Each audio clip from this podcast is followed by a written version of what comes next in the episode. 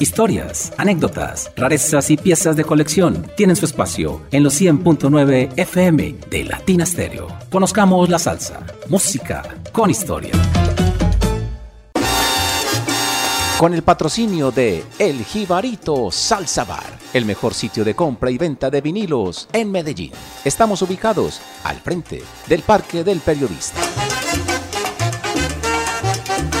El Jibarito Salsa Bar, vinilos, taberna y tertuliadero, todo en un mismo lugar. Teléfono 304-449-1029. El Jibarito y Latina Stereo, los mejores con la mejor.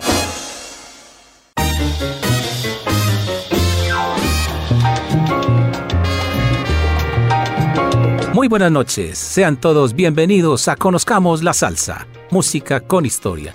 Hoy con un programa especialísimo, 100 años de la Sonora Matancera. Y para ello tenemos como invitado especial al gran conocedor, erudito en la materia, mi gran amigo de la radio, de la rumba, Carlos David Velázquez. Carlos, qué placer hacer este programa contigo esta noche. El programa soñado porque yo creo que llevamos toda la vida esperando la ocasión de hacer un verdadero especial a tu Sonora, tu grupo preferido, la Sonora Matancera. Y qué mejor ocasión que con estos 100 años y precisamente en Latina Estéreo, aprovechando tu visita a Colombia. Así que bienvenido, este espacio es todo tuyo y sé que vamos a gozar muchísimo esta noche. Bueno, eso espero, ¿no? Eh, yo quiero que esta noche se la gocen porque la verdad yo creo que me esperé toda la vida para hacer este especial. Eh, voy a decir una de esas que me salen a mí. Yo cargué muchos tintos por muchos años eh, pero muchos, muchos, y vi a los grandes hablar, a don Hernán Restrepo Duque, a Omar Hernández, César Pagano, a todos los grandes. Bueno, algunos de ellos ya no están con nosotros, pero esa misión de hacerle ese homenaje en este centenario a mi gran Sonora Matancera, eh, siempre ha estado en deuda porque quiero mostrarla de, o queremos mostrarla de otra manera Así que a través del programa eso es lo que vamos a hacer, mostrar otra sonora. Cuando Carlos habla de otra manera, se refiere a que no vamos a contar la historia como ya todos la sabemos, que en 1924 empezó, estudiantinas, esteto soprano. No, eso no lo vamos a hacer hoy. Lo que vamos a hacer es hablar sobre todo de parte de Carlos Daly de aspectos muy puntuales y fundamentales de la Sonora Matancera. Por ejemplo, sus inicios, hablemos de esa década de los 30, de los 40, con el sello Panari Stinson, luego con Ansonia, cómo fue el viaje a México, luego cómo es el viaje a Nueva York, y luego su llegada al Palladium y posteriormente su relación con la salsa. Vamos a tratar de hacer todo eso en corto tiempo, pero eso sí, con mucha información, con mucha calidad y sobre todo buena música. Buena música como este primer tema que estábamos escuchando Carlos David, tremenda cortina con la que arrancamos y ese es el tema con el que vamos a pensar esta noche, ¿no?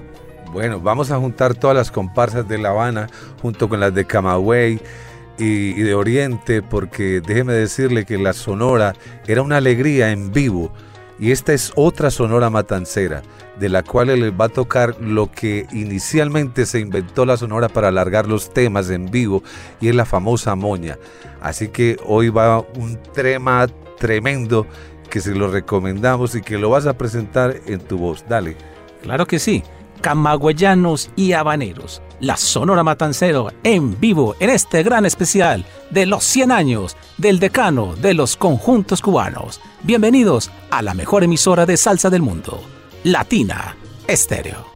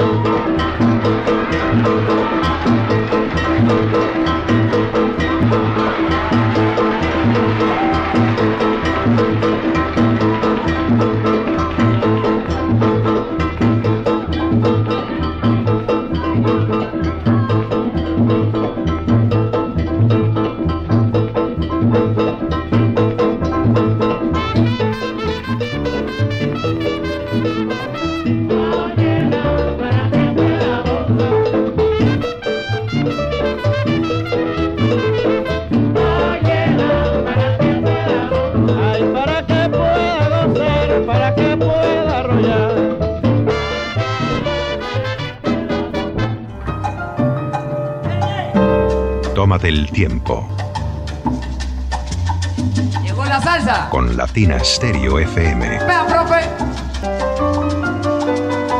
El sonido de las palmeras.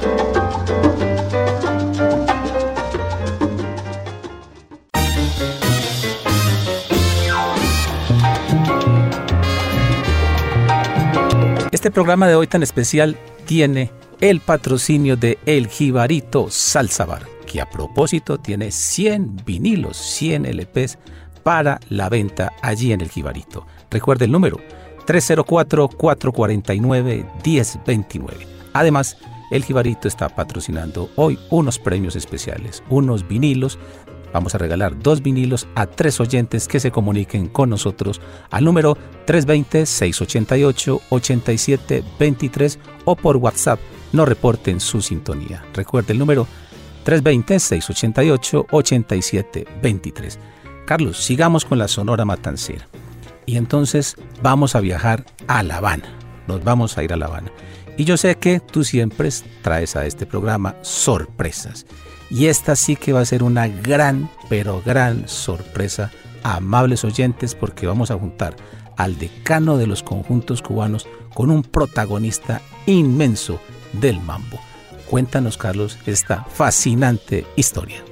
Bueno, ustedes ya saben todo el cuento de la tuna liberal, el sesteto sonora matancera, pero hay un viaje muy importante y don Valentín Canet justamente era un hombre de, muchas relaciones públicas y justamente con los políticos y les aconsejan que vayan a La Habana.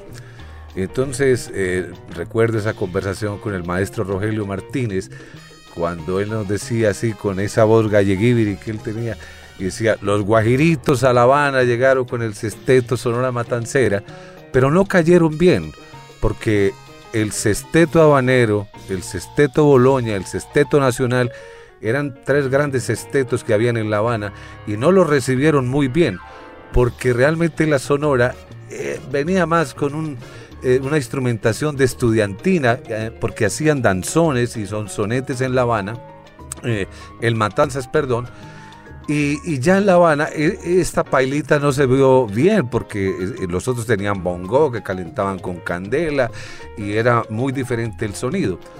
Pero de todas maneras la sonora se logra proyectar eh, con amigos, con Regino López, con mucha gente que le va a dar la mano a la Sonora Matancera, pero en ese momento es sexteto Sonora Matancera, luego va a ir cambiando a septeto y eh, justamente Valentín Cané va a llevar a su hijo Humberto Cané que toca el tres, toca conga, bongo, bueno, es un músico muy completo y van a establecerse en el barrio La Víbora en La Habana.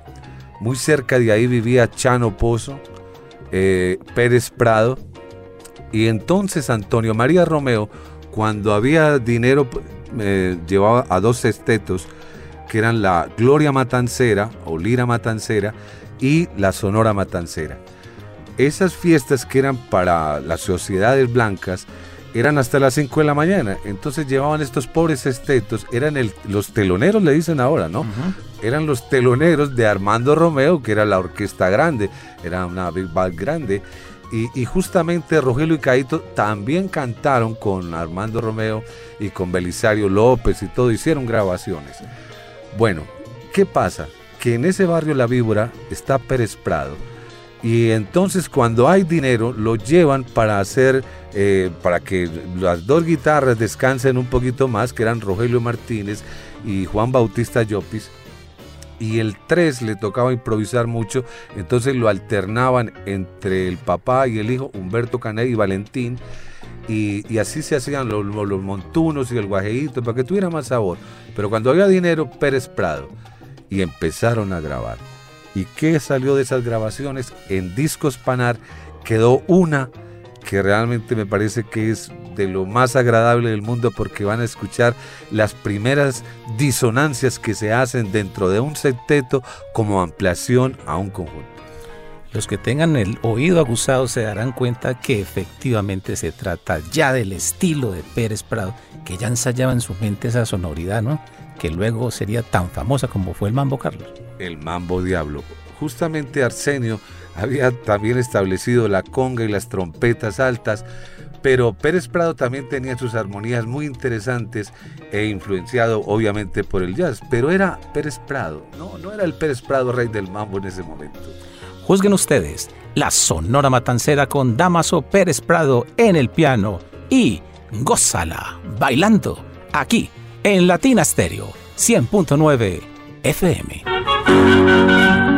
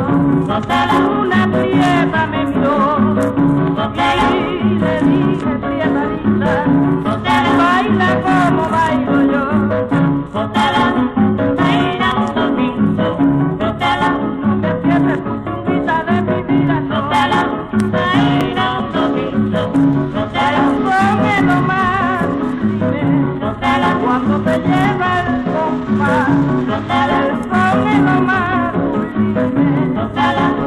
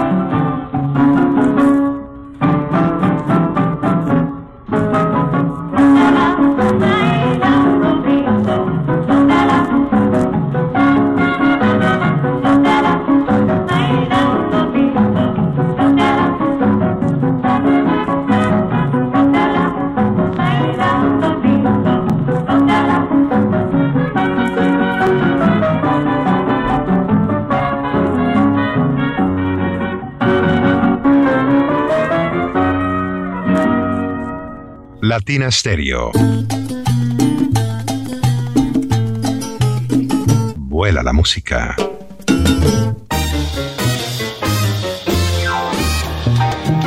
Bueno, Carlos, qué gran sorpresa, pero precisamente también un gran conocedor como Diego Aranda nos hace caer en cuenta de algo bien, bien particular. Y es que aparte de esta sonoridad tan especial del piano, pues si algo caracteriza a la sonora matancera aparte de las trompetas son esos coros, esos coros tan nasales, ¿no? ¿Cuál puede ser el origen de esa sonoridad, de precisamente esos coros tan especiales del decano de los conjuntos cubanos? Es el sonido de Matanzas justamente. Matanzas eh, fue hasta La Habana y fue de la mano de dos grupos muy importantes que son eh, el sexteto, lo puedo decir hay veces diferentes, sexteto, septeto, porque él va a sufrir ampliaciones. eh, que son la Sonora Matancera y la Gloria Matancera. Sus dos puntales, por ejemplo, Saldiguera y Virulilla, eh, perdón, Saldiguera y Virulilla, ellos fueron un dúo de guaguancó muy importante e inicialmente fueron de la Gloria y de la Sonora eran Rogelio y Caito con esas voces bien finitas como se hacen en esos orfeones en matanzas cuando el guaguancó arranca. Y, eso va a influenciar posteriormente las voces de Rogelio y Caito, va a influenciar la salsa, va a llegar hasta la salsa justamente. Entonces, eh, lo que llega a La Habana es sonido matancero y es por Pérez Prado, porque Pérez Prado va inclusive a pelear con, con Rogelio y Valentín, que pues obviamente no van a estar de acuerdo con esas disonancias. Pero viendo que Arcaño es una radiofónica que ha llegado, ha ampliado bastante, ya tiene conga, Arsenio igualmente ya tiene tres trompetas, tiene piano, y el piano es Lino Frías justamente, entonces también decide hacer una ampliación dentro del conjunto. Y en ese conjunto la Sonora se va a pasar a empanar varios años, hasta que justamente una invitación de los dueños de Stinson, que es un señor americano que fue de vacaciones a La Habana y decide grabar la sonora y en una noche se tiraron 50 números. Los arreglos eran de Lino y Calisto, lo que saliera, y se tiraron como 50 números en Stinson. Eso le ocasionó justamente problemas con los hermanos Sabat y ahí se cortó el contrato con Discos Panat.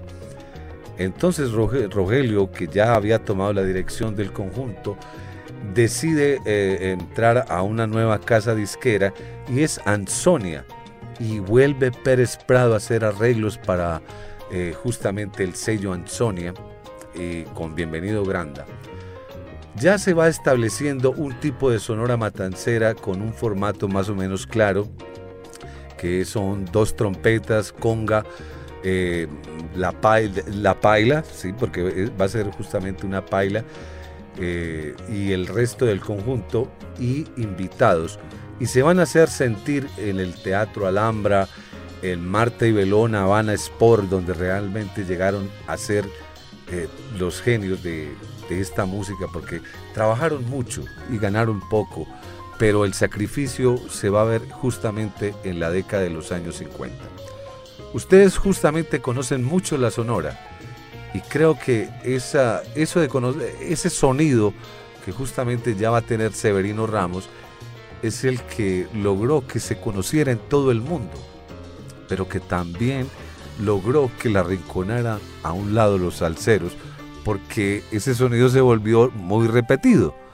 Entonces, pero vamos a mostrar cómo era en vivo realmente la Sonora Matancera con Celio González, eh, eh, con Minino, que ya eh, había reemplazado a Manteca.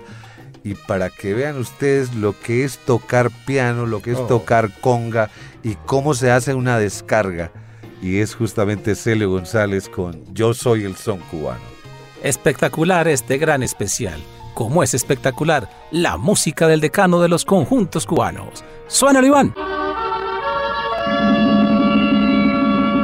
Por Radio Lima Radio Victoria, en cadena con Radio Callao y Radio Selecta, Radio Cajamarca, Radio Huaraz, Radio Junín de Huancayo, Radio Puno, Radio Arequipa, Radio Huánuco, Radio Ica y Radio Tacna. Margarina Rica, rica como su nombre lo indica, presenta una atracción extraordinaria. Sobre el escenario del Salón Auditorio de Radio Centro, la orquesta número uno de Cuba. La sonora trae un tono, la sonora trae un tono, para ti, para ti, para ti. La sonora matancera.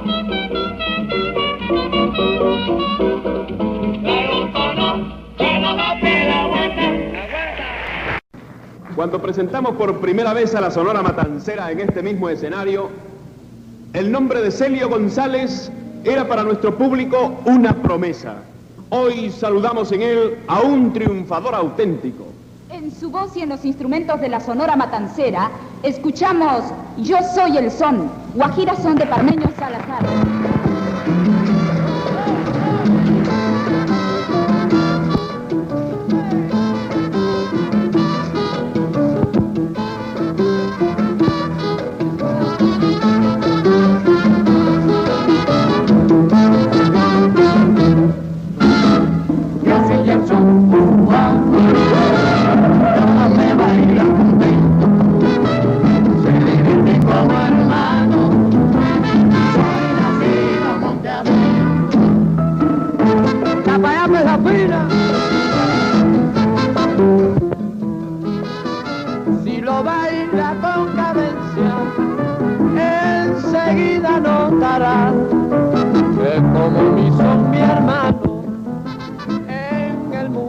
alma de igual.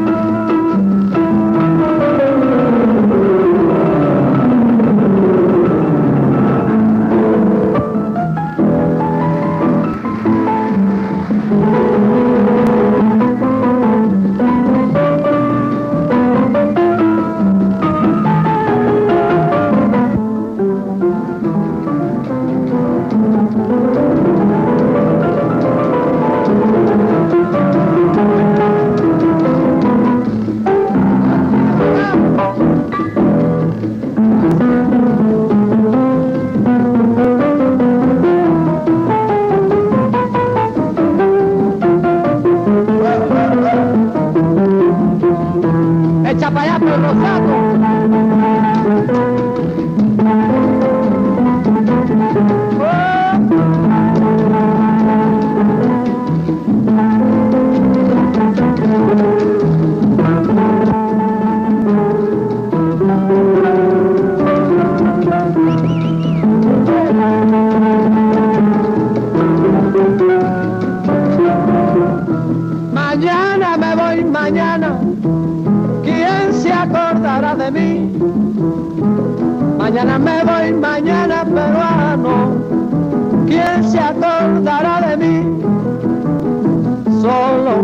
hermanita por los besos que le dio bien. Solo mi peruanita por los besos que le di, cosa buena, cosa. La palabra acá. En el patio de mi casa tengo una mata de almendra caído en el patio de mi casa, Rogelio, tengo una mata de almendra. Tengo una mata de almendra en el patio de mi casa. Con un letrero que dice, el que no sepa que aprenda.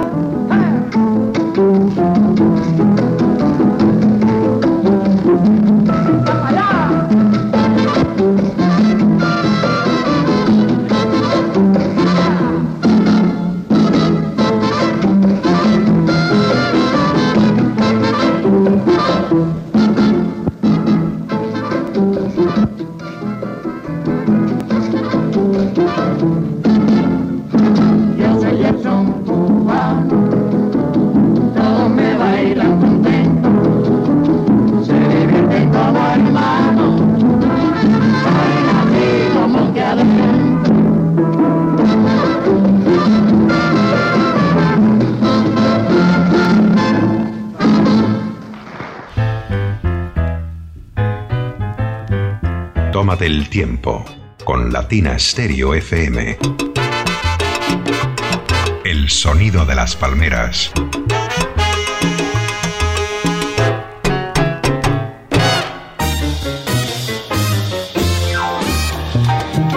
Ese era Yo Soy el Son Cubano, la Sonora Matancera en vivo en la parte vocal Celio González y qué tremendo solo de piano del maestro Lino Frías. ¿Cómo la estamos pasando de bien en este gran especial de los 100 años de la Sonora Matancera con este gran conocedor, mi gran amigo Carlos David Velázquez? Recuerde que estamos con el patrocinio de El Jibarito Salsa Bar, que tiene 100 vinilos para la venta. Tremendos LPs de la Sonora Matancera. Nos consta además Carlos David, ¿no? Tremenda música. Uy, espectacular. Los mejores discos de la Sonora están ahí y, y americanos, son discos Oh. americanos originales que se los recomiendo porque justamente es el sonido original con que se publicaron estos discos porque las cintas, alguna vez yo tuve la oportunidad de estar en West Side, de, donde los dos señores cubanos que fueron ah, muy, herma- muy amigos y hermanos, justamente conservaron lo que quedó del- de la CICO, que eran un basement. Ahí quedó atrapado todo eso y se perdieron las cintas. O sea que todo lo que nosotros conocemos de la Sonora tiene un sonido que lo han alterado. Y, justamente esos discos dicen la verdad porque es el, el- el real sonido con que la Sonora se publicó en la década de los años 50. Si usted quiere comprarlos o reservarlos, solo debe llamar al teléfono 304-449-1029. 304-449-1029 con William Martínez. Carlos, acabas de decir algo muy importante sobre el sonido y realmente yo quiero que hagamos un poco de énfasis porque exactamente qué quieres decir con ese comentario. Es decir, las grabaciones originales que tenían una sonoridad especial, al pasarlas, digamos, a la era digital, al hacer esa conversión como que perdieron su esencia, ya no es el sonido original realmente de la Sonora Matancera, es eso. Claro que sí. Mire, justamente en Discos Panar ocurrió un problema y es el rompimiento entre la Sonora y esta casa disquera de los hermanos Sabat. Y fue por el incumplimiento justamente de la Sonora de grabar en Stinson. Entonces, eh, las, las compañías de discos guardan allá en la bodega y dicen, algún día va a pasar algo.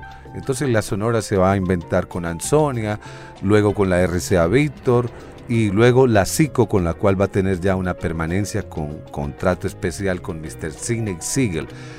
Pero, eh, por ejemplo, entrada la revolución, en la década de los años 60, los hermanos Sabat toman todas esas grabaciones y algunas de ellas eran segundas tomas.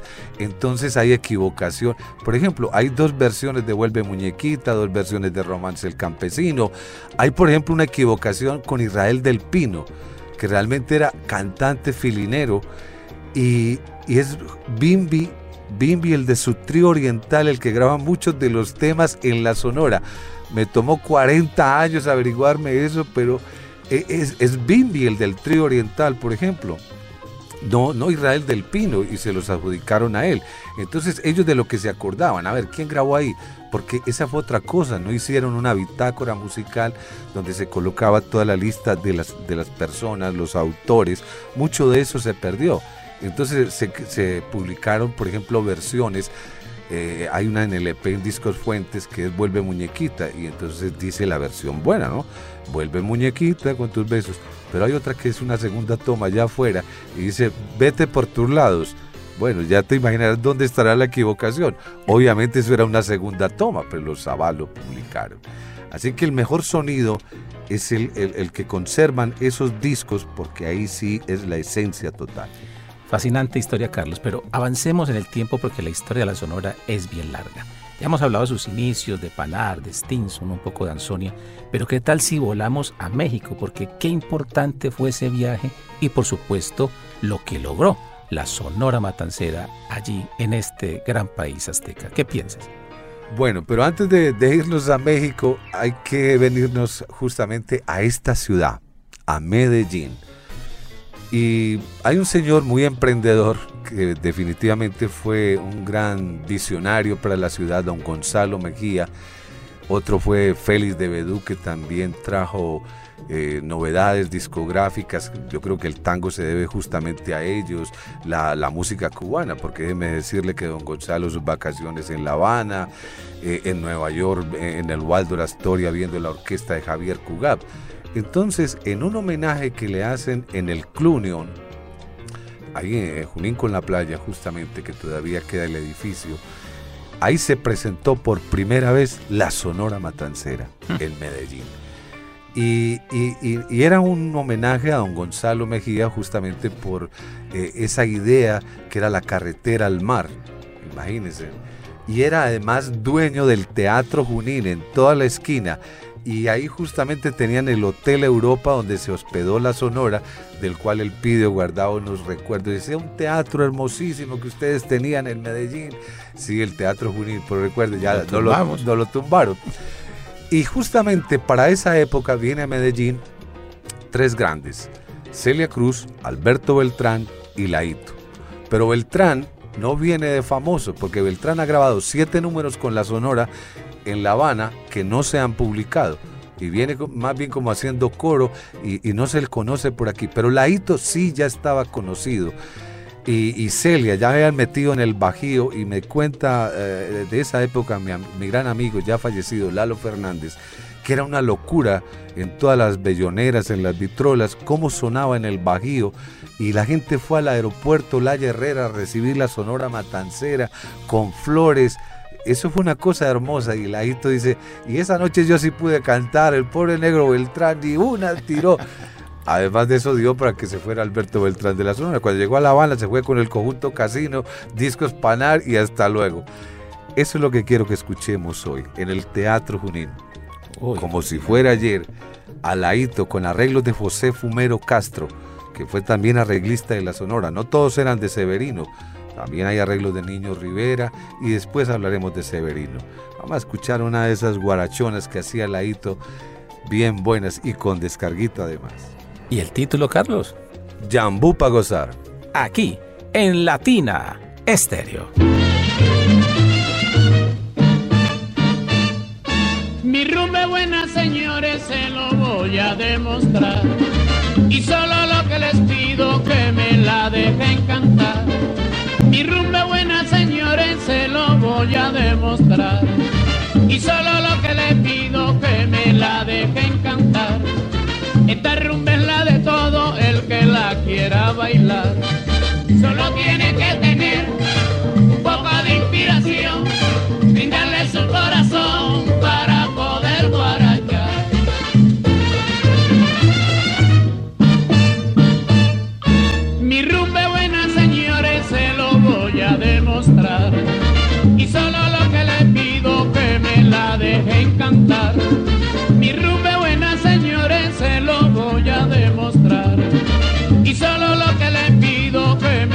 dejen cantar. Esta rumba es la de todo el que la quiera gozar. Solo tiene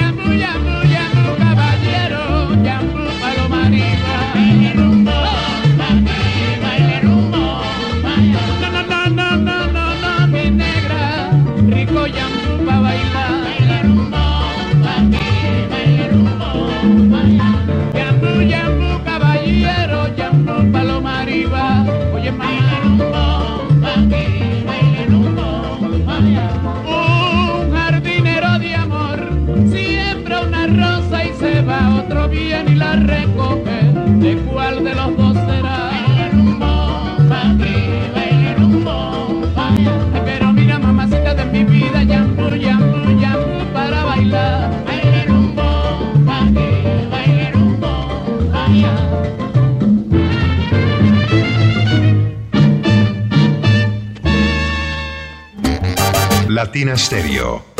Vuela la música. Yo traigo la salsa de verdad. Como bien decía Carlos, antes de irnos a México, pues había que pasar por Medellín, pero también entonces expliquémosle a los oyentes cuál es como esa última sonoridad con la que ellos quedan en Cuba, cómo cierran ellos, por qué se caracteriza realmente ese sonido de la Sonora Matancera. Bueno, la Sonora Matancera tiene un avance grande y es justamente cuando Severino Ramos hace arreglos para ella que son muy buenos. Yo diría que excelentes, no me van a tomar a mal, pero se repitió demasiado. Entonces uno puede escuchar, un, por ejemplo, un mambito de Vicentico Valdés se lo puede escuchar a Celio, y igual se lo repite a Celia, bueno, pero era una gran sonora matancera definitivamente, eh, con Manteca, justamente Manteca eh, va a fallecer. Y, me contaba Manny Oquendo que, tú, que viajó con Vicentico Valdés a grabar a, La Habana. Decía que, que ver a Manteca era un espectáculo porque tenía un boleadito en el palo con la, con, con la campana que lo hacía totalmente diferente a, a todo, lo mismo que hacía Oreste Barona eh, con la Aragón, eh, haciendo abanicos, los cortes, los cuales él replicó después eh, en el conjunto libre. Esa sonora de, mano, de la mano de Severino Ramos va a ser muy importante hasta el año 60. Y en el 57, por ejemplo, ya Javier Vázquez empieza a hacer arreglos para Vicentico Valdés, mucho más modernos. Javier estaba muy influenciado por el jazz y por todo lo que estaba eh, en ese momento eh, sonando eh, en Cuba. Eh, por ejemplo, eh, Lino Frías armonizaba casi todos los coros de la Sonora. Eh, no, no crean que los coros son simplemente Rogelio y Carito. Eso es lo que llamaba Rebe coro de viejas. El coro de viejas de la Sonora era cuando eran Rogelio y Carito eran los mismos siempre, pero cuando se incluía, por ejemplo, a Celio González, a Raúl Planas, a cualquiera de esos otros que se quedaron de planta con la Sonora, esos coros se tenían que armonizar o cuando acompañaban a cantantes, por ejemplo, como Pedro Vargas, que eran ya grandes, se iban a Toña la Negra, se tenían que armonizar los coros y eso lo hacía justamente Lino Frías.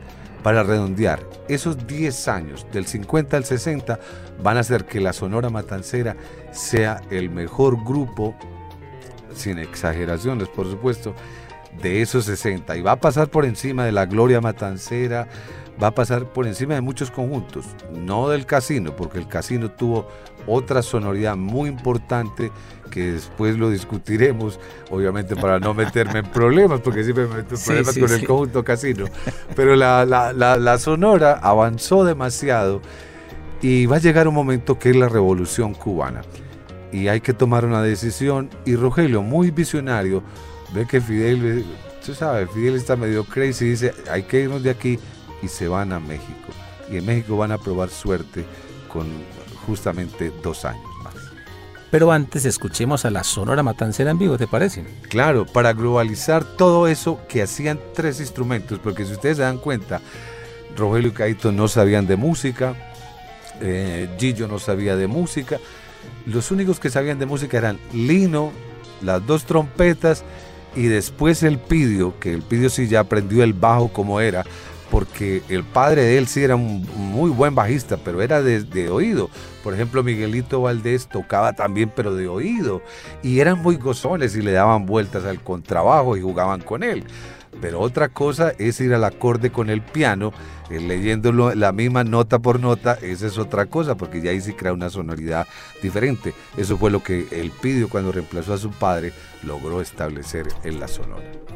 La Sonora Matancera en vivo en este gran especial de los 100 años del decano de los conjuntos cubanos, hoy con este gran especialista, Carlos David Velázquez.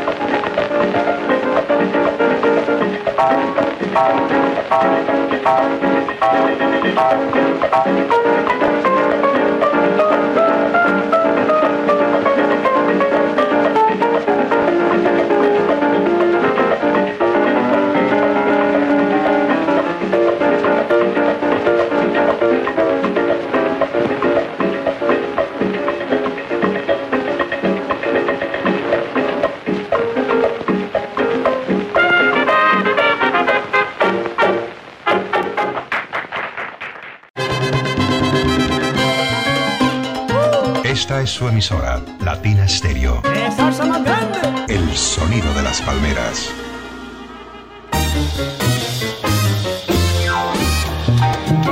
Bueno, Carlos, avanza la noche y tiene que avanzar la música. Así que vámonos ahora para México, que sé que la Sonora tiene por allí un paso importante, no muy largo en los años, porque luego viene una etapa también fundamental, que es Nueva York. Pero brevemente hablemos cómo fue ese paso de la Sonora Matancera y qué dejaron allí, en el país azteca. Adelante.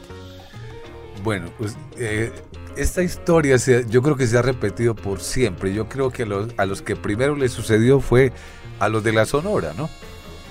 No sé por qué uno en una casa de esas tan cómoda donde hablan el mismo idioma. En México eh, eh, en ese momento es, la meca justamente de la industria fonográfica y del cine. Está muy bien, eh, e inclusive la Sonora alcanza a hacer una película en México, Amorcito Corazón, con Mauricio Garcés. Y algunos de los que han visto esa película, yo quiero que vean el bajo. Ya ahí no hay un, ba- un- un bajo regular, un contrabajo como los que se usaba en Cuba, sino un Fenders, eh, un bajo moderno. Ya la sonora en México, el pido me dice, empiezan a establecer un sonido diferente. Y, de pronto pasamos así muy de paso lo- de las películas en Cuba. Hay muchas, Olé Cuba, eh, mm, Cuba, eh, una gallega en La Habana con Nini Marshall, otras con Daniel Santos, Ritmos del Caribe. Hay, hay muchísimas que hicieron en Cuba. La Sonora siempre se logró poner bien, bien importante como protagonista. Pero en México le están coqueteando dos empresarios que son Catalino Rolón y Pancho Cristal. Y Rogelio le dice, bueno, si usted me consigue la visa para todos estos mulatos, nos vamos para Nueva York. La primera visa que salió fue la de Celia Cruz y esa se fue de primerita. Entonces, ya se habían casado justamente Pedro y Celia y, se separaron temporalmente hasta que a los meses siguientes la Sonora pudo viajar a Nueva York y la residencia fue el Hotel Riviera en Broadway y 53, a todo el frente del Palladium Ballroom, donde irían a trabajar todas las noches con Machito, con Tito Rodríguez, que, que los admiraba y los quería muchísimo, con todos los grandes que estaban pasando eh, en ese momento. Y, y ese sonido va a ser ya diferente al de Cuba. Este sonido, yo quiero que lo escuchen. Y, allí empiezan a tener algunos problemas, algunas divisiones. El primero que se va es Alberto Pérez Sierra, que ya había pegado un número, el Chivo, que justamente por ese long play, ese long play compacto que existe donde eh, la Sonora Matancera en México, que es justamente el mejor sonido que ustedes puedan escuchar de la Sonora en High Fidelity, es el de ese long play. Ahí están los primeros instrumentales cosa que también aprovechó la Sonora, casi que adelantándose a la Sonora ponceña en hacer instrumentales, porque con Pai Lobo, déjeme decirle que eso es una cosa enorme, la voz de bajo que hace Rogelio ahí es impresionante, el bajo, y, está Minino, que yo siempre lo rescato mucho porque ese le dio una sonoridad diferente. Pero aquí, eh, Minino, eh, justamente en México, va a tener unos problemas de salud y él no va a querer estar afuera. Entonces se devuelve hacia Cuba y consiguen a, a Mario Muñoz Papaito. Y Papaito no solamente era, eh, era conguero, sino que aprende a tocar la paila y es cantante. Y lo van a tener que utilizar en el Palladium y en el Basin Street y donde usted quiera. Pues bueno, hoy se llegó el día de que ustedes escuchen a Mario Muñoz Papaito cantando en vivo con la Sonora en el Basin Street en el 1965 para que vean la sonoridad tan distinta como la Sonora cambió de un momento a otro. La historia de la Sonora Matancera, contada por Carlos David Velázquez, en exclusiva en Conozcamos la Salsa para Latina Estéreo.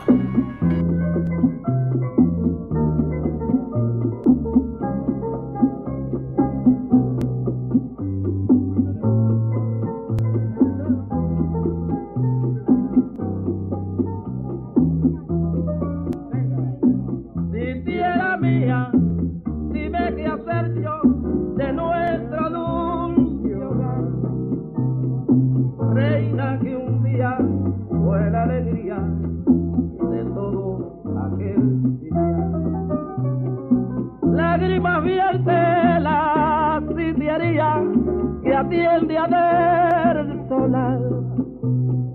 Es por no verte, reina que un día te fuiste de aquel sitial. Ya Jirguero se alejó de aquel frondoso algarrobo y hasta la mata de Cobo no da muestra de dolor. La sitiera se ha marchado y yo enamorado lloro por su amor. Ven para la sitiería, cual si fuera un día que le falta el sol.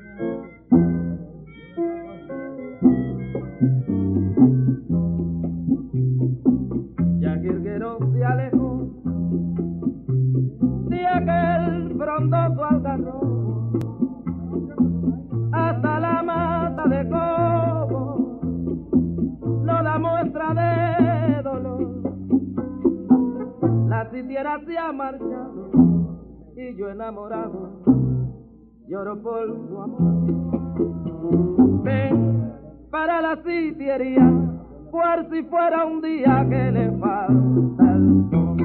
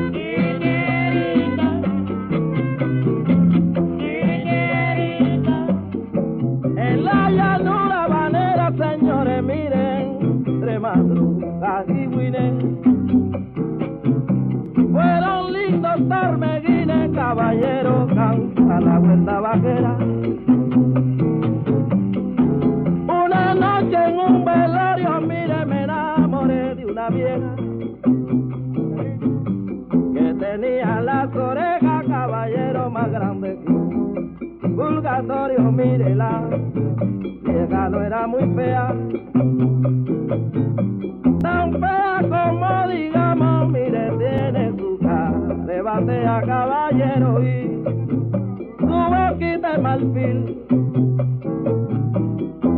Tenía pastilla y bigote, mire como la guardia civil. Tuve que salir al trote, porque se formó un molote, caballero, y era que, que tenía la vieja,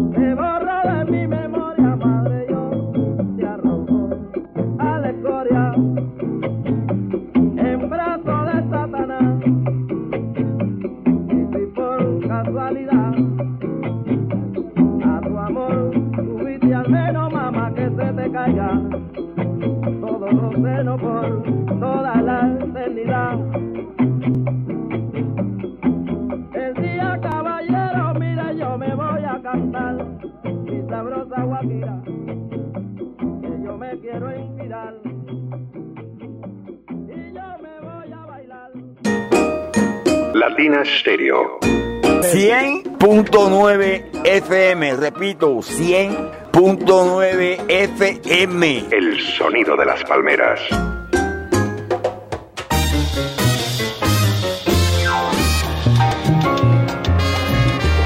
Carlos, ¿cómo te parece que la próxima semana, el próximo domingo, estamos llegando a nuestro programa número 200? Vamos a completar 200 programas de Conozcamos la Salsa, Música con Historia. Gracias a todos ustedes, a Caco y especialmente a todos nuestros oyentes, a Iván Darío y todos nuestros colaboradores que hemos podido llegar a este número, bien importante. 200 programas no es fácil en radio. Así que, por supuesto, tendremos que hacer algo especial. Y lo especial es que vamos a transmitir un en vivo con nuestros grandes colaboradores. Así que tendremos en la cabina a Califas, a Simón, a Diego Aranda. Trataremos de que nuestros otros colaboradores puedan enviar su sección, pero tenemos un problema técnico en mi consola, así que va a ser algo difícil. Pero por lo menos vamos a estar los que más podamos aquí en la cabina.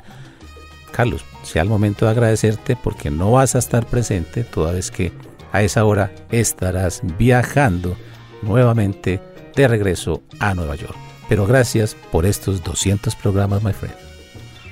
No, a ti y a Latina Estéreo, muchísimas gracias. Yo no quisiera irme de aquí. Es mi ciudad, como la quiero. Está muy caliente, está muy caliente, pero, pero así de caliente como está. Ya no es la eterna primavera, pero igual me quiero quedar aquí. Ojalá, Dios quiera que así sea. Ojalá, imagínate del hebreo, ojalá. Así que ojalá me quiero quedar aquí. Pero felicitaciones y sea el momento para decir que la persona que siempre ha mantenido esto en alto es eh, eh, aquí my brother, eh, Mr. John Jairo Sánchez, que ha sido el que ha mantenido todo este sabor por todos estos años, porque déjeme decirle que yo me pego unas caídas y hay veces estoy, eh, como dicen en inglés, full and down, estoy abajo y no me sale una y entonces me llama y me dice, no, vamos a hacer esto y esto y esto y esto. Y yo, yo hay veces digo, ¿de dónde le saldrá tanta cosa en la cabeza? Y entonces me logro conectar con él y ahí sí, arrancamos. A ustedes mil gracias. Y, bueno, todavía no, nada de fly. Todavía no nos vamos porque falta una parte bien importante, Carlos David, y es la relación de la Sonora Matancera con la salsa. Y muchos dirán, ¿cómo? ¿Con la salsa? Claro, por supuesto. Vamos a escuchar una entrevista con un gran protagonista que también estuvo con la Sonora Matancera y con la salsa, Roberto Torres, explicando cómo un gran músico, pianista, un genio, mi ídolo, como Ricardo Rey, también se nutrió y tuvo como base ese sonido y ese formato de la Sonora Matancera. Así que hablemos, Carlos, también de que cómo fue realmente esa relación entre Sonora y la salsa. Mira, la Sonora en Nueva York empezó a cambiar mucho. Y, y entonces Javier, eh, que Javier viene por aquí mucho y le pueden preguntar, a Javier le tomó hasta 1966 para poder hacer arreglos dentro de- del conjunto. Así que en esos cuatro cinco años que la Sonora estuvo libre, el arreglista era Lino Frías, Calixto Leicea y Elpidio Vázquez. Y cambiaron la Sonora.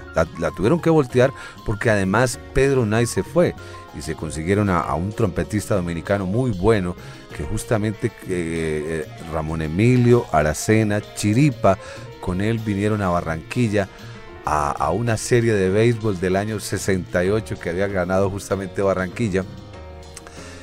Y, y la sonora ya había cambiado totalmente, el sonido era diferente.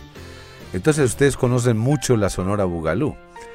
Y, y como justo y toda esta gente ya veían que Rogelio no iba a grabar sino de a dos o tres temitas, eh, se la empezaron a buscar por otro lado. Y Lino les dijo, yo les ayudo, me llevo media sonora, menos a, Rogelio, nos llevamos a todos. Y como él es el dueño, bueno, porque se queda el dueño. Entonces le hacían unas por detrás, un long play de, de Willy el Baby, eh, tres de Celio González, Justo Betancourt, con, con Daniel Santos. Esos son unas locuras que pasaron ahí, pero eran también como unos líos eh, entre esa hermandad Abacuá, porque ellos eran Abacuá, y justamente, y, y justamente se, eh, resaltó esa pelea. Pero que sea Roberto Torres el que va a diluir qué fue esa interflu- interfluencia justamente con la salsa. Y luego escucharemos a uno de tus ídolos, Carlos, Yayo el Indio con la Sonora Matancera. Claro, de- debería de ser mi eh, porque no, yo creo que va a ser Huelfo. No, Sí, va a ser Huelfo. No, Yayo, ese es mi ídolo. Ese va a sonar aquí antes de que se termine este programa. Y, y después les hablo de lo que pienso que hizo Huelfo en la Sonora. Así que presenta. Sigamos con la gran música y la gran historia de la Sonora Matancera, hoy con Carlos David Velázquez. Ricardo Rey y Babi Cruz estaban tocando los carnavales con nosotros. Estamos hablando del año 63, 64, más o menos por ahí. ¿Y qué pasa? Que Ricardo era un imitador de la sonora, pero con arreglos más modernos que la sonora. La sonora era más típica y él era más moderno que tocaban el mismo estilo. Dos trompetas, lo mismo que tenía la sonora. Pero en vez de tener bongocito, él tenía bongo. Son dos cosas distintas. Y entonces él oye la palabra esa por radio que piensa que lo que tocaba la sonora era salsa. ¿Me entiendes? Porque este tipo decía, era como cuando venía y decía, oye, póngale más a eso, póngale a cojima eso. O sea, que le ponga sabor, lo que. Este tipo utilizaba la palabra salsa con una expresión de sabor sobre su programa y sobre la música que estaba tocando, pero no como un ritmo, ¿me entiendes? Ni como una, específicamente una canción, ni nada de eso, sino era una expresión de sabor. Como que ahora yo te diga a ti,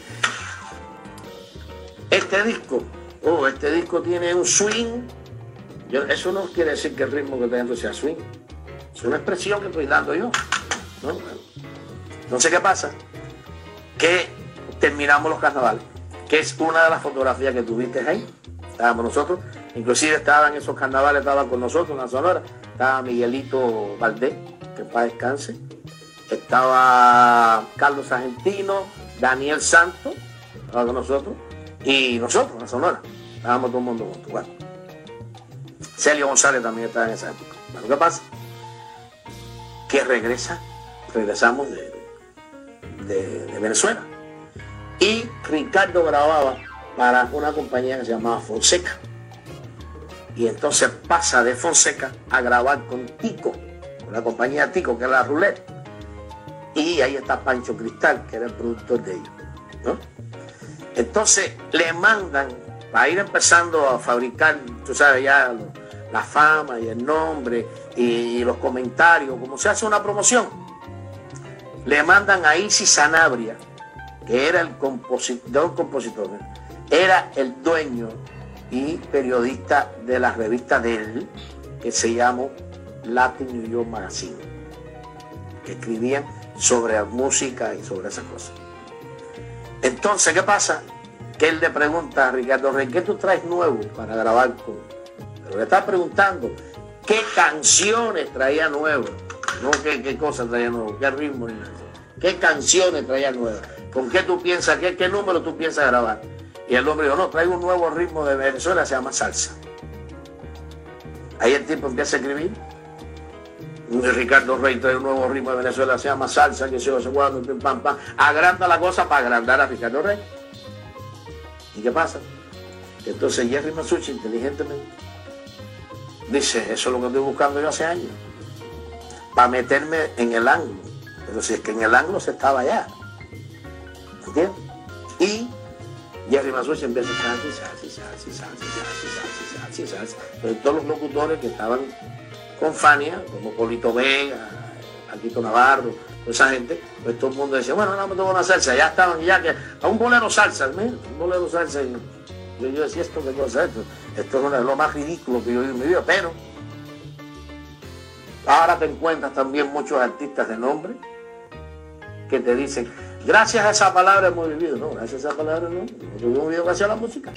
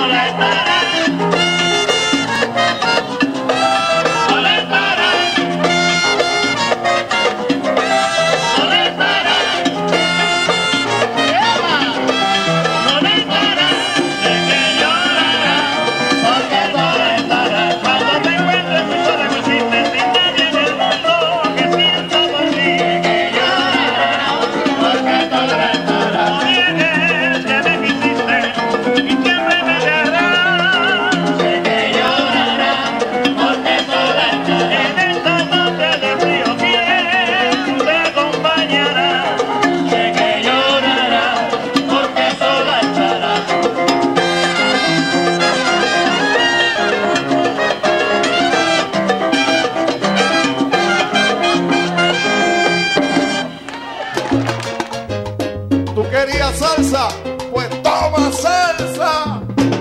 Latina Stereo. Te lo digo, más salsa que el pescado tú. Solo lo mejor. Chupa, pupa, purao.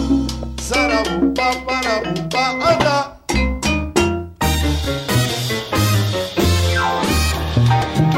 Bueno, my friend, siempre te decidiste por tu gran ídolo, Yayo el Indio. Pero estamos llegando ya al final del programa, así que tenemos que cerrar con broche de oro. ¿Quién va a ser ese último invitado? Pero antes de eso, Carlos, ¿cuál puede ser una gran conclusión de la Sonora Matancera? Es decir, ya nos has hablado de su importancia, de su trascendencia, lo que ha, digamos, sido importante en tu vida. Pero en este programa quisiste mostrarnos algo muy, pero muy diferente la Sonora. No es la Sonora de siempre, no son los temas de siempre, los cantantes de siempre.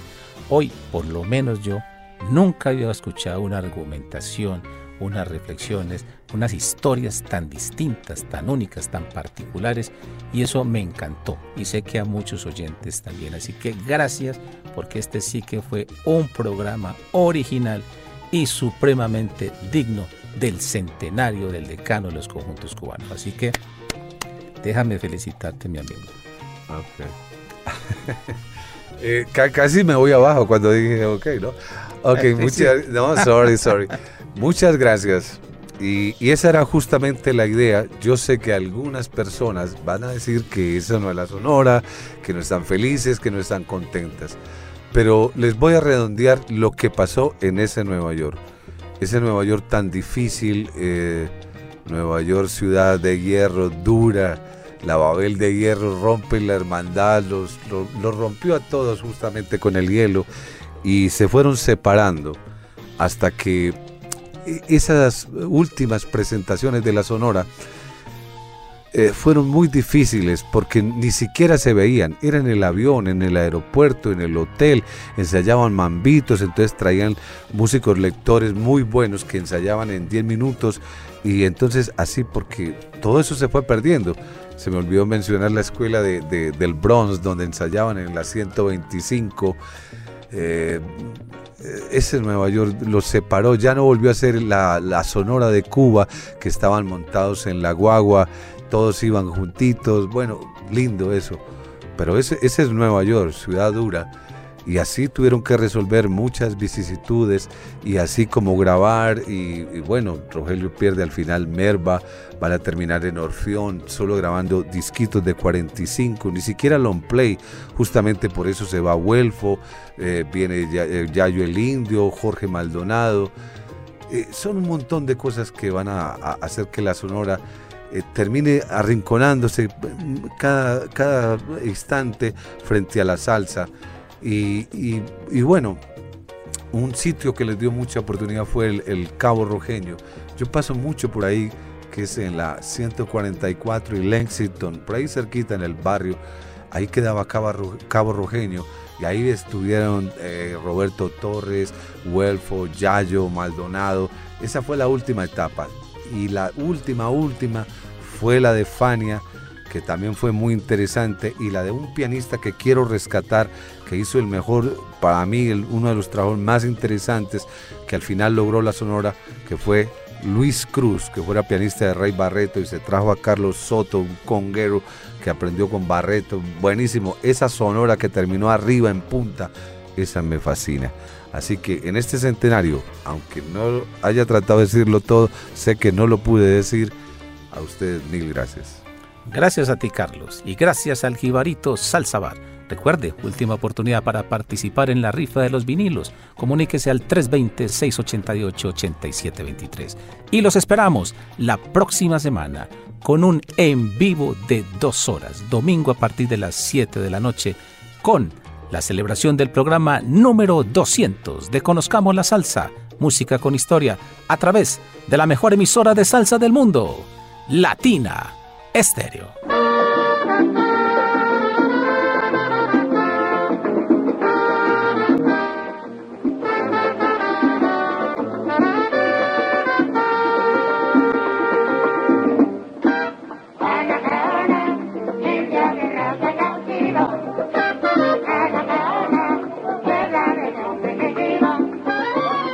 Anacaona India, que India de raza cautiva y Anacaona de la región primitiva. Anacaona Huizupo, cuánto grito como guillo que Anacaona huela voz de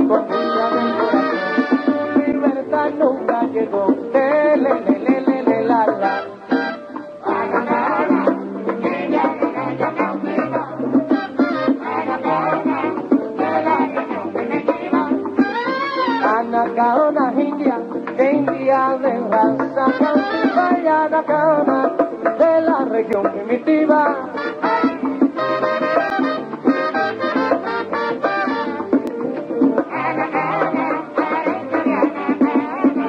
Areito y que la areito y que la areito, y es el areito de la loma.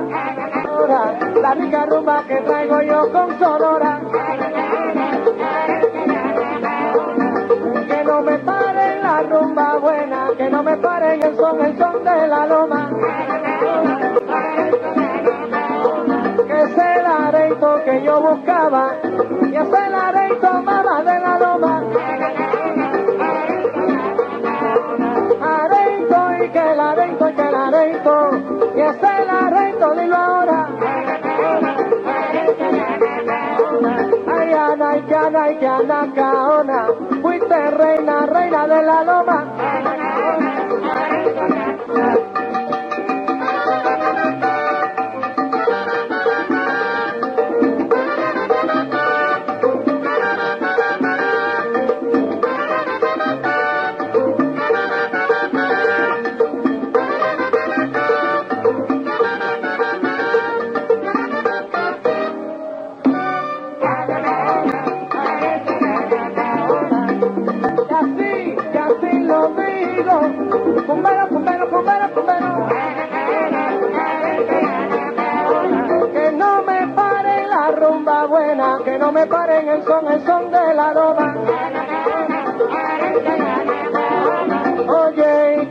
y que Ana, y que Ana Caona, fuiste tú, fuiste reina de la loma.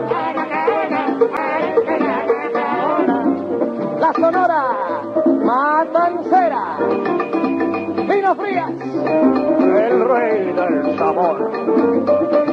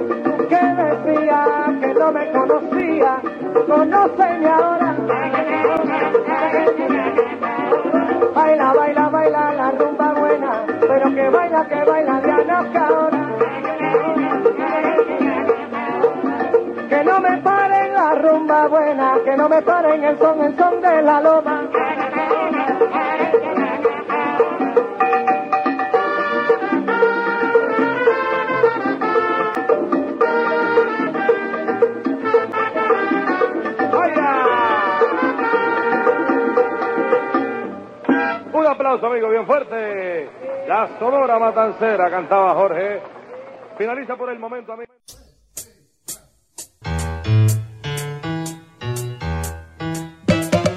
Historias, anécdotas, rarezas y piezas de colección tienen su espacio en los 100.9 FM de Latina Stereo. Conozcamos la salsa, música con historia.